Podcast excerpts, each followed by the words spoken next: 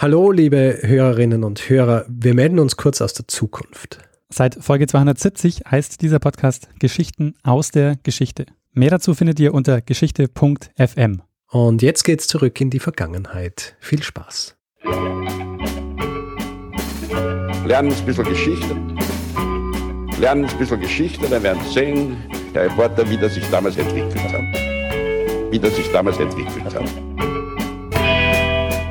Hallo und herzlich willkommen bei Zeitsprung, Geschichten aus der Geschichte. Mein Name ist Daniel. Und mein Name ist Richard. Ja, ähm, wir sind zwei Historiker und wir erzählen Woche für Woche eine Geschichte aus der Geschichte. Es stimmt, ja. Ähm, also wir sind zwei Historiker und wir erzählen uns gegenseitig Geschichten und normalerweise ähm, erzählen wir uns diese Geschichten abwechselnd.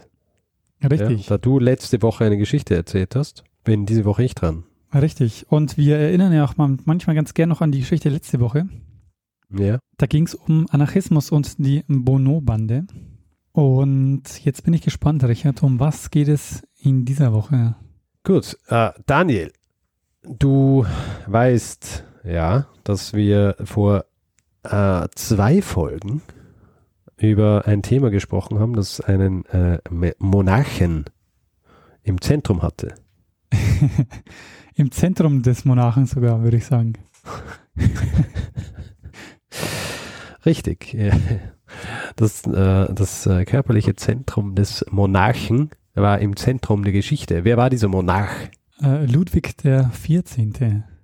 Genau. Und Ludwig XIV., ja, abgesehen davon, dass er sehr einflussreich war, was Europa kulturell und auch außenpolitisch und so weiter angeht, äh, hatte er auch ähm, eine äh, gewisse Eigenheit, die ihn etwas ähm, unterscheidet von anderen Monarchinnen und Monarchen. Sein, ich sag's gleich, ja. ja. Es ist zu viel hier äh, gerate. Ich will die hier nicht herumraten lassen, was ich will, weil es könnten äh, eigentlich viele Dinge sein. Na, es geht um seine Amtszeit. Wolltest du es sagen? Äh, nee, ich äh, hätte eher auf seinen äh, Körpergeruch ähm, gesetzt. aber. Ja, der Körpergeruch, der, den gab es auch. Aber ich ja. erinnere mich, dass du erzählt hast, dass er über 70 Jahre im Amt war.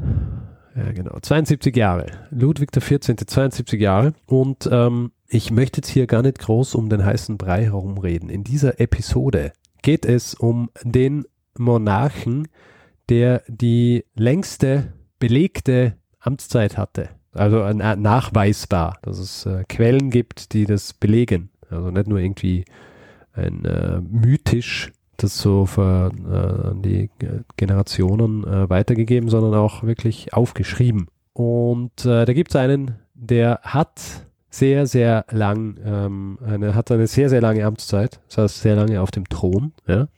Und nachdem du hier nicht jetzt gleich so rausschreist, ja, so aufzeigst und sagst, ich weiß, ich weiß, wer es ist, gehe davon aus, dass du nicht weißt, wer es ist. Nee, ich habe äh, keine Ahnung. Gut, dann kläre ich dich jetzt auf, ja.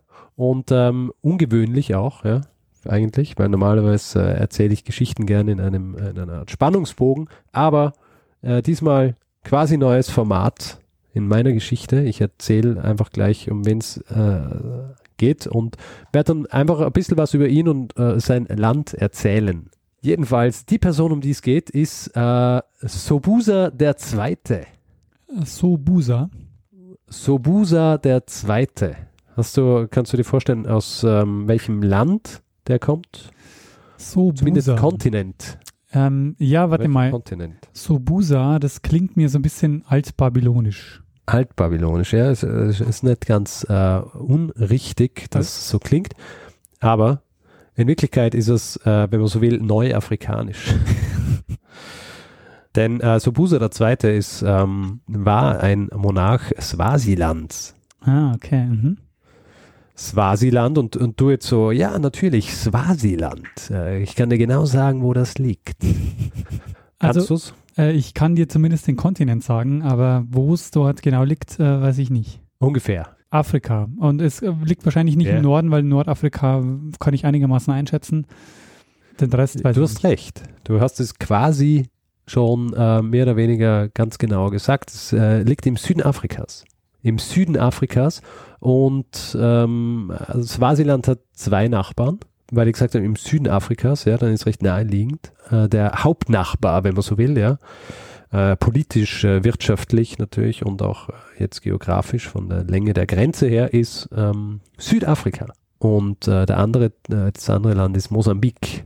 Swasiland ist nicht wahnsinnig groß. Ja. 200 äh, Kilometer von Norden nach Süden, 130 Kilometer von Osten nach Westen, insgesamt äh, 17.364 Quadratkilometer.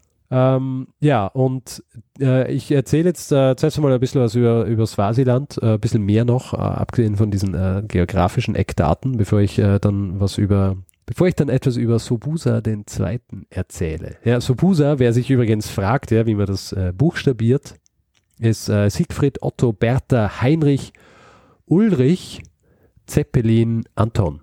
Sobusa der Zweite. Ähm, die, diese Gegend, ja, in der Swasiland liegt, ist schon relativ lang besiedelt, also relativ lang, sagen wir, es ist ähm, äh, von einem, einem Stamm, und zwar den äh, Ngwane, besiedelt worden. Relativ früh, also früher als natürlich, als die Monarchie, Monarchie herausgebildet worden ist. Ursprünglich haben sich diese am ähm, Pongola, der im jetzigen Südafrika liegt, niedergelassen und sind dann nördlicher äh, rauf, also weiter raufgewandert, nördlich, äh, um sich dann äh, eben in dem Gebiet des heutigen Swasiland niederzulassen.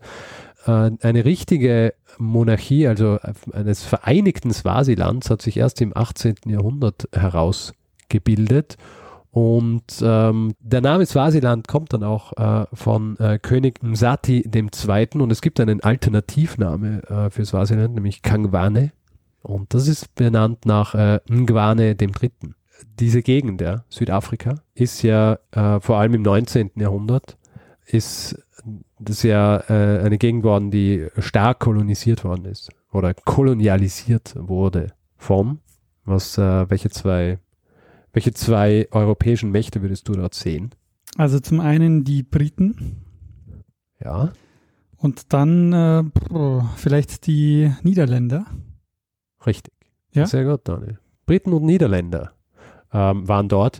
Also die, die Briten in Afrika sowieso sehr zugegen, die, die Nieder Niederländer auch. Quasi von den Niederländern äh, kamen ja im Süden diese die Buren und ähm, die Buren hatten zum Beispiel, hatten zum Beispiel die Kapkolonie und die Kapkolonie ist dann aber recht schnell von den Briten erobert worden. Und ähm, in diesem Gebiet gab es dann auch, ähm, also da wurde dann auch quasi die Südafrikanische Republik äh, gegründet, Transvaal. Und dieses Transvaal ist dann von den Briten im äh, Zuge des ersten Burenkriegs äh, eingenommen worden. Ja. Also die äh, zwischen Niederländern und Briten gab es da ständig ähm, ein Gerangel um die unterschiedlichen Kolonien und ähm, das äh, war also nicht außergewöhnlich, dass hier Kriege stattfinden. Was dann außergewöhnlich war, äh, war die, äh, wie soll ich sagen, der Ausmaß des zweiten Burenkriegs der zweite Burenkrieg, und das ist eigentlich so der, der Burenkrieg, den man kennt, wenn man, also den man, wenn man vom, vom Burenkrieg redet, dann meint man meistens den zweiten, weil das ist der, äh, das, der größere und auch der, der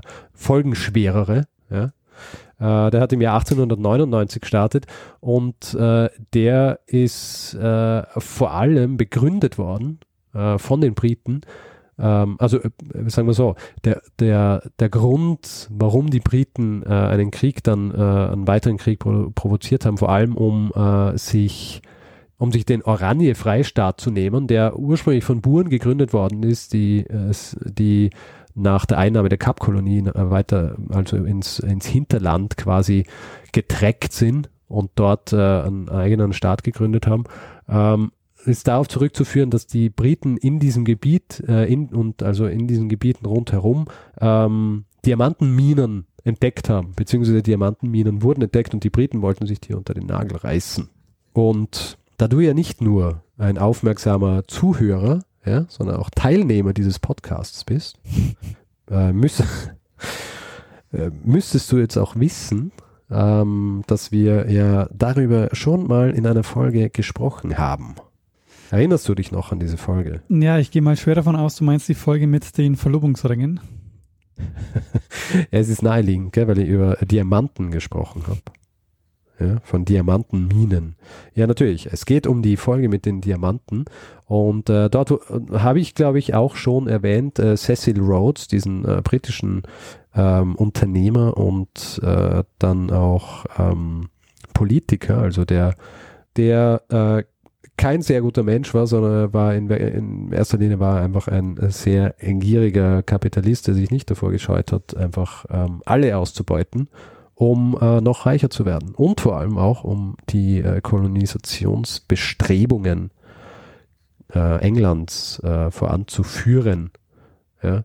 Die Kolonisationsbestrebungen der Briten, die ja eben, wie vorhin angesprochen, in der Kapkolonie waren und auch in der Provinz Natal, das äh, heutzutage ähm, dann auch also in der Kap, in der Kap-Kolonie waren sie, Provinz Natal und dann natürlich auch in der Südafrikanischen Republik, die sie dann quasi eingenommen haben äh, und dann eben den Oranje-Freistaat wollten. Die verfolgten ja eigentlich äh, quasi eine äh, Gesamtkolonisation oder äh, eine Gesamtkolonisierung äh, Afrikas. Gab es den Kap-Kairo-Plan, das heißt also vom Kap bis nach Kairo. Und ähm, auf Basis dessen kam dann auch der Burenkrieg zustande. Äh, ich möchte gar nicht wahnsinnig viel über den Burenkrieg sprechen, außer dass er erfolgreich für die Briten ausgegangen ist. Und äh, das führt mich dann wieder zurück zu unserem eigentlichen Thema, nämlich Swasiland. Ähm, da ist nämlich die Frage, was äh, passiert mit einem Land wie Swasiland, äh, das immer so quasi in diesem Spannungsfeld zwischen zwei europäischen äh, Mächten steht, die hier quasi ihren äh, äh, Kolonisierungsgelüsten freien Lauf lassen. Und äh, bei Swasiland war es so, dass eigentlich Swasiland im Jahr 1881 die ähm, quasi die völlige Autonomie in einem Vertrag äh, äh, fest äh, versprochen wurde, festgelegt wurde. Ja. Äh, also 1881 äh, Unabhängigkeit und dann auch im Jahr 1890 ähm, ist, ein, äh, ist ein neues Gesetz in Kraft getreten, wo es um die Verwaltung äh, Swasilands geht, wo sich wo quasi die Verwaltung äh, geteilt worden ist, ja, in äh, quasi äh, die Einwohner, den Ureinwohner Swasilands, die Briten und die Niederländer. Und ähm, 1893 ist das Ganze dann ähm, Swasiland quasi als Protektorat Südafrika unterstellt worden und ist es dann auch bis ins Jahr 1899, also bis dieser Burenkrieg äh, angefangen hat, äh, geblieben. Ja, das heißt, die Verwaltung Swasilands äh, ging damals eigentlich von Südafrika aus. 1899, ja, das Jahr, in dem auch der Burenkrieg beginnt, ist auch der Tag, als die Person, um die es eigentlich geht, auf die Welt kommt. Sobusa II. kommt am 22. Juli 1899 auf die Welt. Und ursprünglich hat ihn sein Vater, also wir kennen das ja, äh, Königsnamen und Königinnennamen sind ja selten die Namen, die man schon bei der Geburt hat. Und ursprünglich hieß er Nkotfotieni. Ich hoffe, ihr habt das jetzt richtig ausgesprochen, aber viel kann man, glaube ich, nicht falsch machen hier bei diesem Namen. Ich habe jeden Fall. Also, so wie ich den Namen verstanden habe, kann man da nicht viel richtig machen. und Kotfotieni. Steinechse heißt es übersetzt. Äh, er hat deswegen äh, angeblich seinen Sohn deshalb so genannt, ja, weil ähm, das so die, das Swasiland symbolisiert, das auch so zwischen den Steinen lebt, ja, wie die Steinechsen, äh, quasi Bezug nehmend auf diesen drohenden Krieg äh, zwischen den Buren und den Engländern. Dieser Vater, Sobusas, stirbt äh, vier Monate später und damit wird er mit vier Monaten äh, der neue König. Mit und, vier äh, Monaten. falls du dich vorhin gefragt hast, wie, kannst, wie kann jemand 82 äh, Jahre auf dem Thron sitzen, ja, dann ist es in erster Linie deshalb, ja, weil man eben schon mit vier Monaten äh, den Thron besteigt. Er ist eigentlich der Thronfolger, aber äh, natürlich vier Monate ist äh, kein Alter, um ein Land zu führen. Also ich meine, selbst wenn er motorisch schon so ausgebildet wäre, dass er zumindest stehen kann, reicht es auch noch immer nicht aus, um, äh, um ein Land zu führen. Und deswegen wird dieses Land äh, von seiner Großmutter geführt. Seiner Großmutter und seinem Onkel. Und äh, die führen dieses Land dann an seiner Stadt. Und äh, er verbringt im Grunde einfach äh, eine Jugend als quasi der, der Thronfolger, wenn man so will. Und äh, geht in die Schule, geht in äh, Südafrika auch auf die Schule, in die Schule, nicht wahnsinnig lang, weil das auch relativ relativ kompliziert ist, aber auf jeden Fall, er, er geht in äh, Südafrika in die Schule. Es war auch so, dass ursprünglich seine, seine ähm, Großmutter und sein Onkel wollten ihn nach England in die Schule schicken, ähm, weil sie meinten, dass das für ihn sinnvoll wäre. Äh, ist sich aber dann äh, aufgrund der politischen Situation nicht so ausgegangen. Das war dann auch schon ähm, kurz vor dem Ausbruch des Ersten Weltkriegs, ja, und das wäre für, das wäre ein bisschen ungünstig gewesen und schwierig.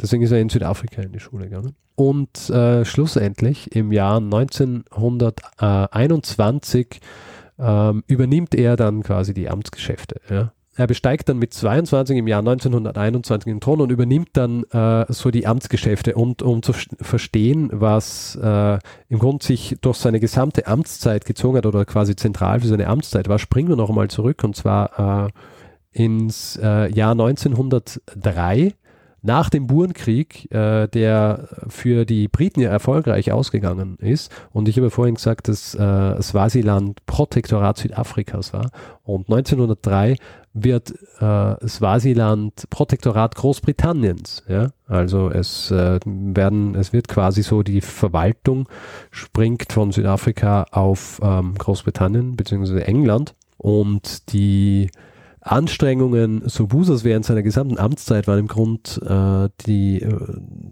war unabhängig zu werden äh, von England. Also wieder ein eigenständiger Staat äh, beziehungsweise eine eigene, eine eigene eigenständige Monarchie zu werden.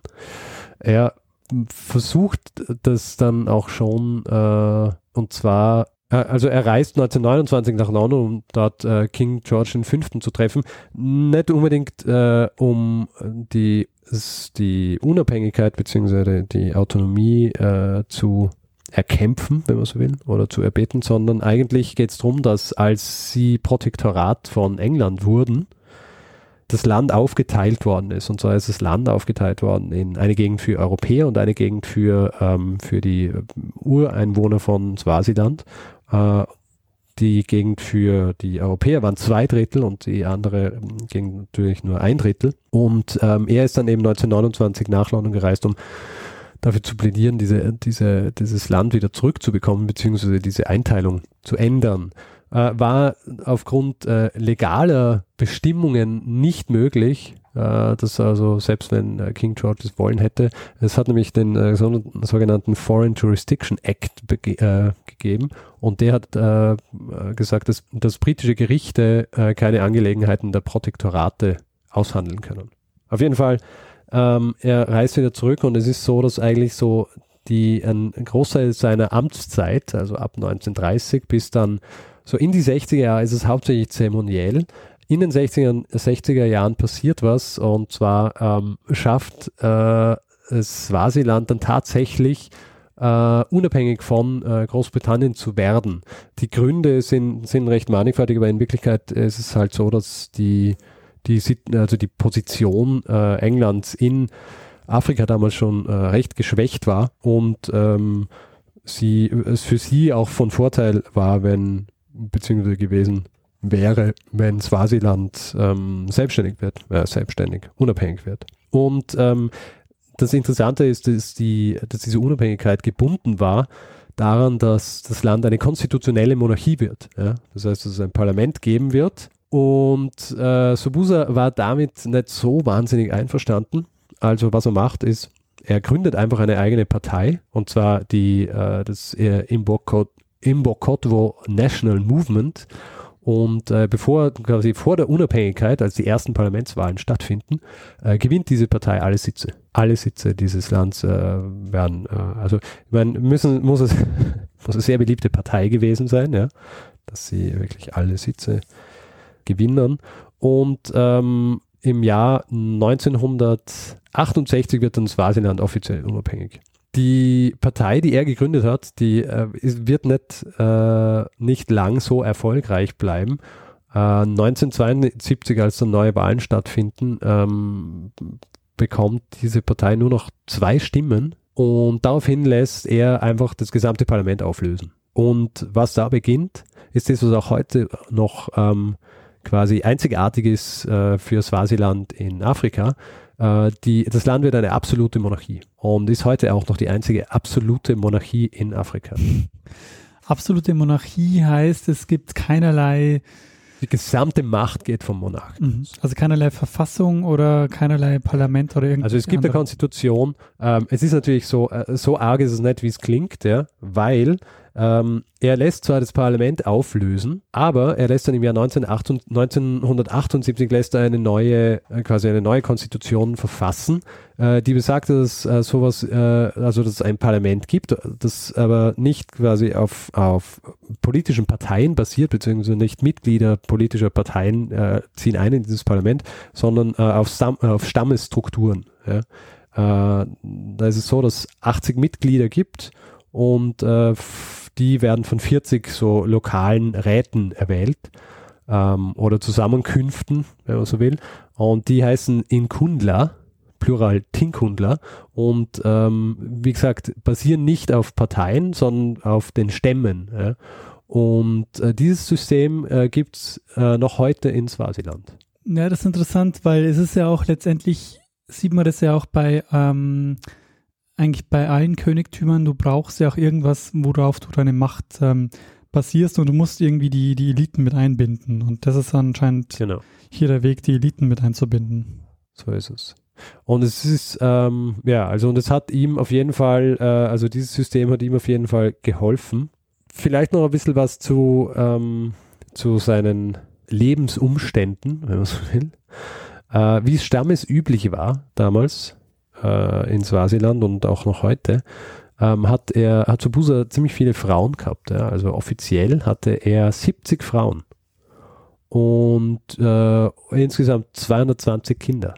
220 Kinder. Ähm, 180 von denen haben Säuglingsalter überlebt und äh, angeblich, beziehungsweise angeblich äh, tatsächlich, hat es im Jahr 2000 noch 97, 97 überlebende Söhne und Töchter von Sobusa, dem Zweiten, gegeben. Auf jeden Fall, ja. Ähm, ich habe dir ja vorhin gesagt, wie lang, ähm, wie lang Sobusa auf dem Thron war, ja. 82 Jahre. Und äh, ich habe dir auch gesagt, wann er geboren wurde, ja. 1899. Jetzt ist natürlich die Frage, wann starb er? Also sollte man sich jetzt aus. Eine Rechenfrage ja. ja gut, da kann ich jetzt nur verlieren wahrscheinlich. Ja, außer du kannst Mathe, dann, äh, aber äh, weißt du was? Ich äh, prüfe dich hier nicht ab, ja. Mhm. Es ist ja hier ein, ein äh, einfach ein kollegiales Gespräch. Ich habe eine Idee. Ja. ich sage einen Wert. Niemand. Wenn er stimmt, lassen wir drin und wenn er nicht stimmt, dann schneide ich ihn raus. ein Wert, eine Jahreszahl. Ja, genau. Ja. Sag mal eine Jahreszahl. Ähm, 1982. Absolut richtig. Dan. Sehr gut. ich weiß gar nicht, warum du äh, dir da so Gedanken machst. 1982 und zwar am 21. August 1982 schließt Sobusa der Zweite zum letzten Mal seine Augen und er war dann äh, 82 Jahre und 254 Tage auf dem äh, Thron und ist damit der Monarch mit der längsten Amtszeit, mit der, längst, mit der längsten belegten Amtszeit. Äh, es gibt ja Stimmen, sagt man gern, wenn man nicht genau sagen will, wer, aber es gibt ja Stimmen, die sagen, ähm, es gilt nicht, er ist in Wirklichkeit gar nicht der mit der längsten Amtszeit, weil er ähm, erst mit 22 die äh, Agenten übernommen hat. Mhm. Ja, ja. das stelle ich jetzt einmal so in den Raum. Was ist denn deine Meinung ähm, dazu? Äh, ich finde, das ist Unsinn. Mhm. Ja? Sein Vater hat gesagt, er ist der neue König, also ist er der neue König. Ich meine, Ludwig XIV. ist mit vier auch nicht, äh, hat auch nicht angefangen, äh, sich äh, mit seinen Ministern über Steuern zu unterhalten. Der hat mit seinem Pony gespielt. Und trotzdem war er der König. Ja. Ja, ich meine, sonst sind solche Amtszeiten ja auch unrealistisch. Also ich meine, ähm, Äh, ich meine, was kann man mit vier Monaten? Nix, oder? Da kann man am Rücken liegen. Ich habe mit vier Monaten. Kann man mit vier Monaten überhaupt schon erkennen, ob irgendjemand was macht? Ich weiß nicht. So, die Hand bewegt. Ist man, oder, da ist man in erster Linie Vegetable, oder? naja, schlafen und äh, fressen. Also essen und äh, kacken. Das ist also quasi wie im Paradies. wie im Paradies und langsam entschwindet man diesem Paradies, je älter man wird. Es ist grauenhaft. Das ist unser Leben, Daniel. Ich glaube, langsam entschwindet dir dieser Podcast. Na gut. Ähm, ja, das war eigentlich in erster Linie, äh, also das war es eigentlich schon. Ja? Das war die Geschichte von Sobusa II. von Swasiland, dem, ähm, Ja, nochmal sage ich es nicht, aber weißt du, älteste, längste Amtszeit. Ja? Mhm. Ähm, nach seinem Tod vielleicht noch ganz kurz, ja. Nach seinem Tod ist dann auch wieder eine Regentin eingesetzt worden, äh, die als ähm, quasi die Amtsgeschäfte geleitet hat in Swasiland, ähm, die quasi die Frau äh, bezieh beziehungsweise die Mutter einer seiner Söhne war. Die ist dann aber relativ äh, schnell wieder als äh, solche abgesetzt worden. Und zwar, weil sie sich mit ähm, der autorisierten Person überworfen hat. Ja. Die autorisierte äh, Person ist jene Person, die eingesetzt worden ist von, äh, von dem König, dass er nach seinem Tod die ähm, Regentin und den Thronfolger berät. Ja. Und der, der hier eingesetzt worden ist, ist äh, ein gewisser Prinz Sosisa Lamini, der lange Zeit sein, äh, sein Vertrauter war. Und der überwirft sich eben mit äh, der ersten Regentin. Und äh, nach dieser Regentin, nach, dem, nach diesem Überwurf, wenn man so will, äh, kommt der, der neue äh, Prinz. Und zwar äh, Prinz Makosetive Dlamini. Und der ist auch heute noch der König von Swasiland. Ah, der ist heute noch König. Nachdem er dann im Jahr 1986 zum König ausgerufen worden ist. Wobei, gut, da müssen wir jetzt aber genauer sein. Also er ist äh, jetzt zum Zeitpunkt der Aufnahme, also 2017, äh, noch König. Richtig. 2017. Müssen wir ab jetzt immer so ein Timestamp angeben am Anfang jedes Podcasts für zeitkritische Dinge? Ja, muss man schon, weil ich meine, in zehn Jahren, wenn den Podcast noch jemand hört, dann wundert er. Aber es ist sich. selten, dass wir irgendwelche Dinge besprechen, die ähm, heute nicht schon vorüber sind. Das stimmt. Ähm, was ja interessant ist, gell? Ich, ich habe meinen Vater besucht, ja, Mhm. Wochenende, also meine Eltern eigentlich. Und habe mit ihm über Sobusa gesprochen. Mhm. Und mein Vater war, war ja äh, lange Zeit in Afrika, also in Südafrika. Mhm. Und dann hat er erzählt, dass er eines äh, Tages, als er ähm, irgendwo in im Land unterwegs war in, und dann in so, eine- in so Bar gegangen ist, ist dann plötzlich so eine, so eine große, ähm, so eine große, äh, so ein großer Konvoi an teuren Autos vorgefahren äh, und äh, ausgestiegen ist äh, einer der Brüder vom äh, König Mhm. vom äh, Kö König Swasiland, ja. Und ist so mit seiner Entourage, also es, die wirklich mitgegangen sind, es waren acht Leute oder so, sind in diese Bar gegangen und äh, der Barmann hat dann zu meinem Vater gesagt, dass der äh, und meinem Vater und äh, der eben auch noch mit ein paar anderen dort war und sagt, der, der Bruder des, äh, des Königs wird gern wird gern mit euch äh, einen einen Gin trinken. Ich glaube, es war ein Gin. Und äh, mein Vater so, ja, okay, also würde ich, äh, ja, und dann, ja, dann haben sie halt Gin getrunken, alle, ja. Äh, es ist eigentlich nichts geredet worden, sondern nur zugenickt und dann sind die gegangen und ähm, haben aber meinen Vater bezahlen lassen. er ist natürlich erzählt worden, ist halt eine Anekdote. Es darf jetzt nicht in die Geschichtsbücher einfließen. Nur, ähm, um wieder quellenkritisch zu sein. Also es ist erzählt worden, aber du ähm, glaubst, die Geschichte ist tatsächlich passiert oder dein Vater ähm, wollte dir einen Bären aufbinden? Nein, ich glaube nicht, dass man einen Bären aufbinden will. Äh, höchstens, dass, na, ich glaub's ihm einfach. Ich glaub's ihm. Ähm, ja, das ist eigentlich die Geschichte Sobusas des Zweiten. Ja, spannend, Richard. Ähm, und mir fällt auf, wir waren jetzt zum ersten Mal, und das ist echt eigentlich ein Wahnsinn, ähm, zum ersten Mal in Afrika. Stimmt, also exklusiv in Afrika, nicht nur ähm, äh, quasi angeschnitten, so über der Diamantenfolge. Ich meine, ich muss ja sagen, ähm, also mir persönlich überrascht es natürlich nicht, ja, dass wir uns in erster Linie mit, ähm, mit europäischer äh, Geschichte beziehungsweise eben von europäischer Geschichte äh, an europäische Geschichte angelehnt, wie zum Beispiel USA und so weiter, äh, beschäftigen, weil uns, äh, weil uns das halt näher liegt nicht wissenschaftlich betrachtet, ja, sondern ähm, weil das halt äh, in erster Linie auch so die Sprachen sind, die wir äh, in unseren Quellen lesen können und äh, wahrscheinlich öfter lesen. Ja, also weil ich habe mich nämlich auch gefragt, warum, warum wir, warum das eigentlich so ist, dass wir äh, hauptsächlich ähm, europäische Geschichte machen. Und natürlich ist es eben so, sind es natürlich so diese sprachlichen Dinge und natürlich auch quasi dieses äh, sich ähm, identifizieren mit Dingen, beziehungsweise Dinge sehen, die man kennt und äh, sich nicht unbedingt damit identifizieren, aber wissen quasi, wo man ansetzen muss. Ja. Und das ist halt schwierig mit einem, mit einem Kontinent wie Afrika, der erstens so groß ist und wo es äh, nicht so ein Afrika gibt, wie es halt ein Europa gibt, ja. Und dort anzusetzen und, ähm, und halt eine Geschichte zu finden, die irgendwie, äh, der man nicht Unrecht tut, weil man halt irgendwie gar nichts drüber weiß, äh, das ist schwierig. Ja, also ich glaube aber, dass das eher ein strukturelles Problem ist. Also, dass es nicht nur darum geht, zu sagen, wir wir können die Sprachen schlechter, das ist sicher der Fall. Das yeah. glaube ich, ist es, und dann ist es halt auch so, glaube ich, dass wir dieses Identitätsding, das du genannt hast, glaube ich schon, auch, dass es ganz zentral ist. Also wir haben einfach so, wenn du aus der Schule kommst, schon dieses Bild, Geschichte beginnt quasi in der Antike bei den Griechen. So Griechen, yeah. Römer, Mittelalter und dann quasi kommst du hier nach Europa. Yeah. Das ist so das Bild von Geschichte, das wir eigentlich gezeigt bekommen, eigentlich von, von Kindheit an. Ja, weil genau der, die Idee dahinter steckt zu sagen, äh, da kommt quasi unsere Kultur her. Das ist ja der, äh, yeah. das, das, was dahinter yeah. steht. Also von den Griechen zu den yeah. Römern und Mittelalter wird quasi dann das ähm, Europa geboren, das wir heute kennen. So Karl der Große als, um, der, ähm, als der Begründer Europas.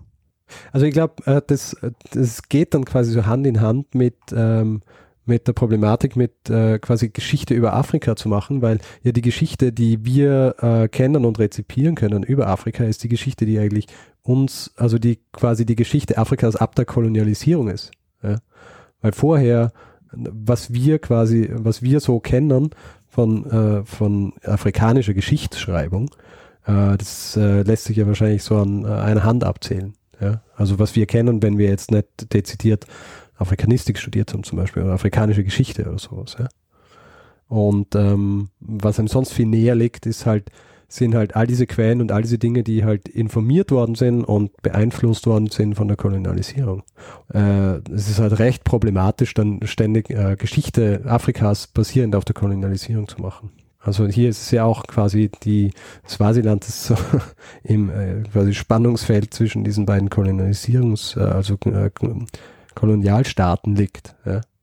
Und damit, äh, und eben die Geschichte, die dann rezipiert wird von, äh, von, von äh, Swasiland, ist im Grunde die ab dem 19. Jahrhundert, also äh, eigentlich so dieser Zeitraum, ab dem äh, Kolonialgeschichte geschrieben wird. Ja, das stimmt. Das finde ich auch einen ganz wichtigen Punkt, weil das ist ja auch der Grund, warum kolonial, also warum diese ganze postkoloniale äh, Forschung im Moment auch ähm, wächst und ja auch extrem wichtig ist, weil es genau darum geht, ja diesen Blick aufzubrechen.